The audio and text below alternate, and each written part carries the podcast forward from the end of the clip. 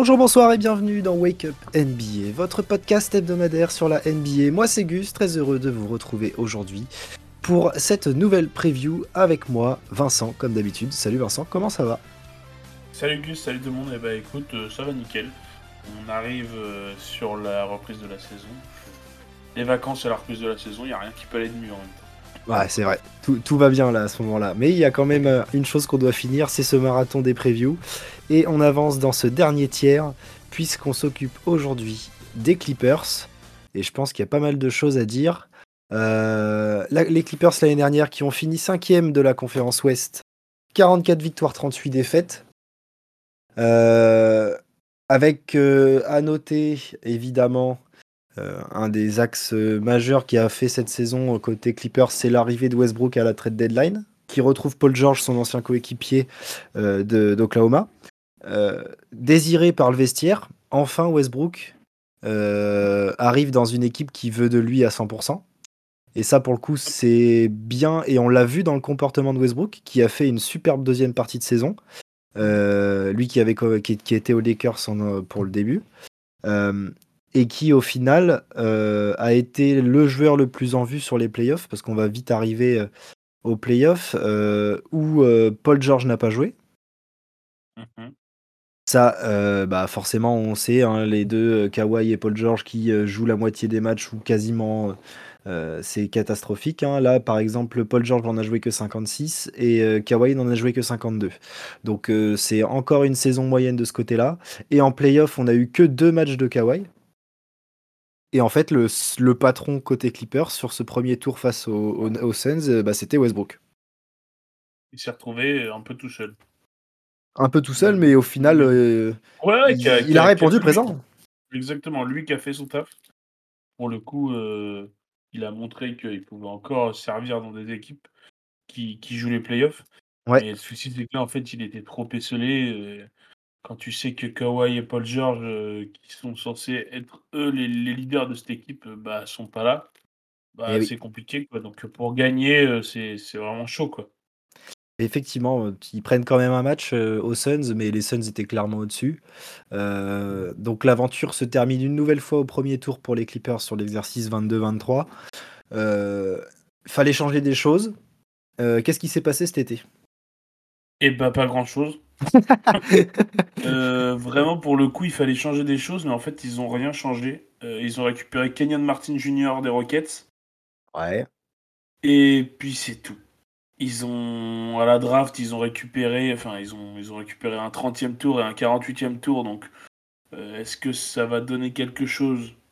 Je ne suis pas sûr. Non, je Euh, pense pas. ils ont ils ont ils ont coupé Eric Gordon C'est vrai. Donc euh, voilà ce qui s'est passé. Donc pas grand chose à se mettre sous la dent côté Clippers. Non. Euh, étant donné qu'il y a pas mal d'anciens en fait quand on regarde l'effectif de, de- des Clippers, euh, bah, que ce soit Nicolas Batum, mais Plumlee, Westbrook, Maurice, Covington, Kawhi, Paul George, c'est des mecs qui ont plus de 10 ans d'NBA. Ouais, bah donc oui, en fait on se base plus sur des anciens qui vont essayer d'aller d'aller chercher des matchs, mais le souci des anciens c'est aussi que ça se blesse plus régulièrement. On sait très bien, on sait très bien que, que Kawhi et Paul George, bah, ils jouent dans les saisons, il manque la moitié de la saison quasiment. Donc en fait, l'équipe, euh, j'ai peur que ça fasse comme les dernières saisons. Alors, la dernière saison, ils ont réussi à aller en playoff. C'est déjà une bonne chose. Oui. C'est le minimum parce que au niveau des attentes qu'ils ont, les Clippers, euh, bah forcément, hein, sur le papier, euh, Kawhi, Paul George, Westbrook, euh, bah ça, ça, ça, ça, fait plaisir. Mais par contre, euh, le souci, c'est la réalité du terrain. En fait, quand les mecs jouent pas, bah, c'est compliqué de, c'est compliqué de, de, de- d'aller, d'aller chercher un maximum de matchs. Donc, Bah ouais, euh, c'est clair. Ouais, euh, j'ai- comme tu dis, en, soi, euh, sur le papier, c'est brillant, c'est talentueux, et on en revient tout le temps à la même chose saison, saison par saison, où en fait, bah, t'es jamais, au- jamais au milieu de ta forme et t'es jamais aussi fort que tu dois l'être.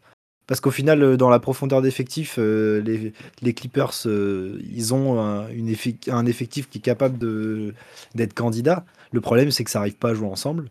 Et, en fait, on se pose de vraies questions sur la capacité de gagner pour les Clippers. Et moi, clairement, si on me pose la question, je pense pas que les Clippers gagneront une bague. En fait, Trop d'instabilité. exactement. Si, si on, si on me disait avec cet effectif, Ouah. si on pouvait lire dans le futur et qu'on me disait bah, Kawhi Leonard va jouer les 82 matchs de la saison, euh, Paul George va jouer les 82 matchs de la saison, bah là je pense que je changerais mon, mon, mon avis par rapport aux Clippers en fait. Même Parce pas qu'on sait très 80, bien- mais déjà t'en joues 75, tu sais, t'en 75, loupes- tu loupes quelques back-to-back. Mais tu, restes dans le, tu restes dans le truc, quoi. Et tu te blesses pas et tu mets pas du coup deux matchs à revenir blessé, deux trois matchs à revenir tes blessures, tout ça. Si, on, si c'était comme ça, là je dirais bah, peut-être que les Clippers, c'est oui, ça joue le titre en fait. Parce que Kawhi, on sait très bien que quand il est à 100%, qu'il est en forme, il est trop fort. Ah bah que ce soit des deux côtés du terrain. Paul George, c'est la même chose. Et du coup, déjà qu'il y ait deux, quasiment quand ils sont en pleine forme, deux des meilleurs two-way players de la NBA dans la même Ah équipe, bah, ah bah, c'est sûr. Bah, en fait, ça te change carrément ton équipe en fait. Donc, ouais, et euh, puis, euh, même avec les mecs autour. Parce que là, Ah bah imagine l'année dernière, Paul George Kawhi euh, Westbrook, bah putain, va attaquer ce genre de raquette, enfin ce genre de, de, de 5. Alors le seul problème, c'est Zubac dans l'effectif. Mais euh, quand t'as quatre mecs autour qui peuvent défendre parce que t'as Batum, etc., euh, c- et même du, Mar- du, du, du Marcus Morris, ils ont vraiment un panel de joueurs hyper étoffé. Et des deux côtés du terrain, c'est monstrueux. Et c'est dommage que ça puisse pas jouer, quoi. C'est fou. Ouais, c'est le gros point noir des, des Clippers, c'est celui-là, on le sait. Ils ont pris des risques, ils, ont pris des joueurs qui ont de l'ancienneté, qui, ont- qui sont des joueurs d'expérience et des, et des joueurs, s'ils sont en forme, euh, bah, c'est pareil, c'est des, c'est des très forts joueurs. Mais le souci, c'est qu'en fait, c'est l'in- l'insureté de, de, des blessures et des, des matchs manqués, en fait. C'est ça le, c'est Ah ça bah le ouais. gros problème des Clippers. C'est ça. C'est Euh, je pense exactement que si ça. on était 2-20 et que les mecs jouaient tous les matchs, bah, moi je pense que les Clippers, je les vois top 3 à l'ouest en fait. Ouais, et, et je les vois euh, Minimum finale de titre, en fait. Bah, Parce que Tous si les les, mecs sont en forme et ratent pas de match et sont pas sujets par les blessures, bah, c'est, c'est... ça n'a rien à voir, c'est pas la même équipe en fait. C'est pas la même Euh, équipe du tout. Dans, dans l'été des Clippers, on a aussi eu les rumeurs avec, euh, sur la possible venue de James Harden dans le Ouais. trade des, avec les Sixers. Euh, bon, apparemment, ça a l'air mal embarqué au vu de ce que proposent les Clippers. Après, c'est normal, ils sont en position de force. Mm. Donc, euh, forcément, ils donnent beaucoup moins que ce que les Sixers veulent. Euh, comment tu. Comment tu verrais euh, s'il n'y a pas le trade de Harden Comment faire évoluer cet effectif avant la trade deadline pour essayer de ramener un peu de stabilité là? Est-ce que été, tu, tu traderais un gars comme euh, Paul George ou Kawhi? Moi, moi je prendrais le, le pari d'essayer de trade quelqu'un. Peut-être même pour récupérer un ou deux joueurs, peut-être moins forts, mais au moins qui jouent des matchs en fait. Moi, Ouais. je, moi, je, moi je, je changerais un. Enfin. Euh, après, le, le- le risque à prendre en fait, c'est vas-y, ok, est-ce qu'on trade Kawhi par exemple? Parce qu'on sait que voilà, il est blessé souvent et tout, mais si on trade Kawhi et que quand on la trade, il fait 78 matchs, bah là, t'as Non, les non, mais- en fait. Mais il le fera Non, jamais mais- ça. Non, mais bien sûr, je pense, je pense pas qu'on que ça sera ça. Mais je pense que dans la tête des Clippers, ça peut être aussi ça, en fait. Ça peut Ah bah être, oui. mais du coup, on lâche Kawhi, euh, on lâche George, imagine- imagine- derrière, et nous met le tarif, tu vois, derrière. euh. Tu le recroises en playoff et il t'allume la gueule, tu fais putain. Donc euh, voilà, c'est c'est- c'est aussi des risques. Moi, je pense que je prendrais le risque à, à aller chercher des mecs un peu... Peut-être un peu moins forts individuellement, mais par contre qui rentrent plus dans un collectif. Et qui joue. Euh, gar- garder un des deux et qui joue. Euh, et je récupérerai en priorité un poste 5 en fait, parce qu'il vise qu'à Zubac, c'est bien gentil, mais si tu veux aller chercher un titre, tu peux pas jouer avec Zubac. Enfin, pas dans le 5, euh, dans une rotation qui amène des minutes et qui peut un peu scorer des points à l'intérieur en sortie de banc. Pourquoi pas Ouais. mais, mais sinon, euh, bah, hors de question. Quoi. Parce que là, Ça pour l'instant, euh, pour l'instant, la deuxième option au poste 5, c'est Mason Plumlee. hein. C'est Donc Mason Plumlee. euh, Mason Plumlee, euh, Il a des mains, mais voilà quoi. C'est pas. Ouais, c'est pas... bon, bref. Donc euh, c'est pour ça, moi j'irai chercher là-dessus. Euh... Voir. Je sais pas ce qu'ils vont faire. Ça se trouve, ils vont rien faire du tout. Et ça restera comme ça, et puis il faudra jouer la saison comme ça. Mais ce qui est sûr, c'est que moi j'essaierai de renforcer euh, cet axe-là et bah, en contrepartie, euh, changer un Kawhi ou un Paul George. Ok, c'est noté. Je pense que je, je pense que les Clippers pourraient le faire, Mais je pense qu'aucune équipe va prendre le pari. C'est ça. Et en, et en fait, je pense que du coup, ils vont se les coltiner euh, jusqu'à la fin de leur contrat. Il y a des chances en tout cas. C'est aussi Parce ça que- Bah ouais, c'est qu'en plus, ils ont des gros contrats, les types. Mm, Donc, bah oui. Euh, Donc euh, prendre des gros salaires contrats pour des mecs qui jouent pas, Ah bah ouais, c'est compliqué. compliqué. Hein. Euh, je peux voir les contrats juste ici. Euh, Paul George et Kawhi qui touchent 45 millions la saison tous les deux Mm. sur la saison prochaine et qui prennent 48 en player option la saison suivante. Donc il reste une année de contrat. Ouais, donc ça, ça Alors est-ce que s'il reste une année de contrat au final, est-ce que tu tentes pas une dernière année en espérant Ouais. qu'ils prennent pas leur player option? Parce que du Mm. coup euh, ça va tomber en la même année que que la redistribution des, des salary cap et du coup potentiellement ils pourraient prendre un plus gros contrat ailleurs. Ouais. Et en fait, ça se trouve, tu te retrouves du coup avec une flexibilité de plus de 90 millions euh, la saison prochaine pour refaire un, rebâtir un effectif. Mais du coup, tu laisses un peu tes espoirs de titre euh, si ça marche pas cette Ah bah, année. tu- Ouais, c'est ça. Euh, donc en fait, ça se trouve, bah, au final, ils ont la dernière année à tenter le truc. Si, en a, si Paul George ou Kawhi prend sa player option ou les deux, bah, il y aura deux saisons. Donc là, peut-être qu'ils essaieront de trade. Euh, en attendant, euh, tu sais qu'à l'orée de 2025-2026, grand maximum, en fait, tu peux déjà entamer une, re- une reconstruction. Donc tu as deux saisons en fait encore.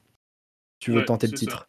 Ouais, je pense que de toute façon, il faut qu'ils partent sur quelque chose comme ça, sinon. Pour moi, ils peuvent pas gagner aussi. Enfin, pour moi, c'est- ils peuvent pas gagner dans l'immédiat, en fait. Donc, euh, bah, il faut, il faut faire ça, en fait. Il faut passer par ça.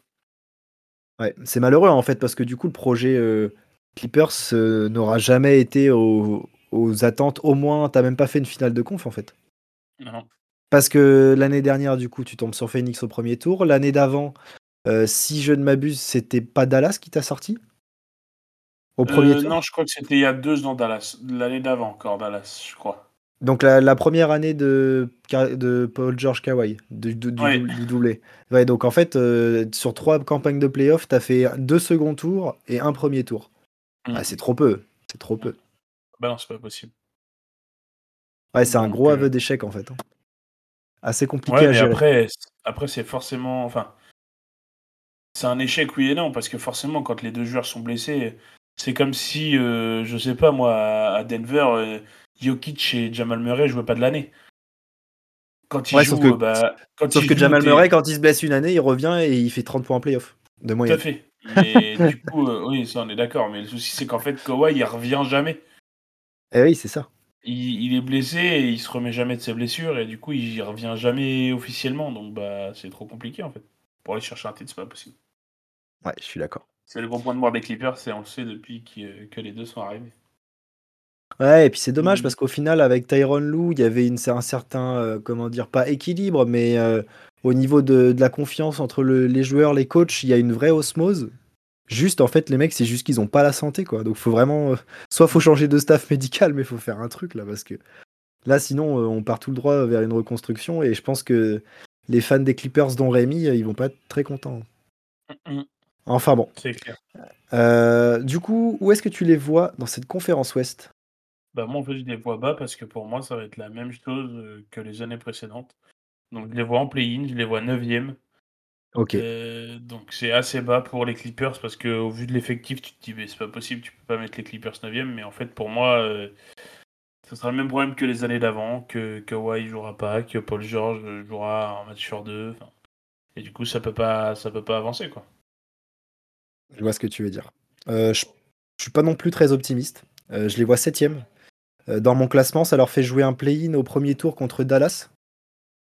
Donc euh, potentiellement euh, pas cadeau. Et si tu le perds, parce que ça c'est mon scénario, tu joues OKC ou les Wolves. Pas cadeau non plus. Pas cadeau non plus. Donc Sur à tous les match, coups, Pas cadeau non plus. à tous les coups, tu finis septième parce que tu as quand même gagné des matchs et que tu as malgré l'absence des, des joueurs, c'est un effectif qui se connaît, donc tu vas pouvoir prendre des wins un peu partout. Euh, Et en fait, euh, ça se trouve, tu vas même pas en playoff, quoi. Parce que tu as trois équipes en dessous qui ont la dalle. Et, euh, et je pense que les ajustements de ces trois autres équipes sont beaucoup plus intéressants sur cette saison.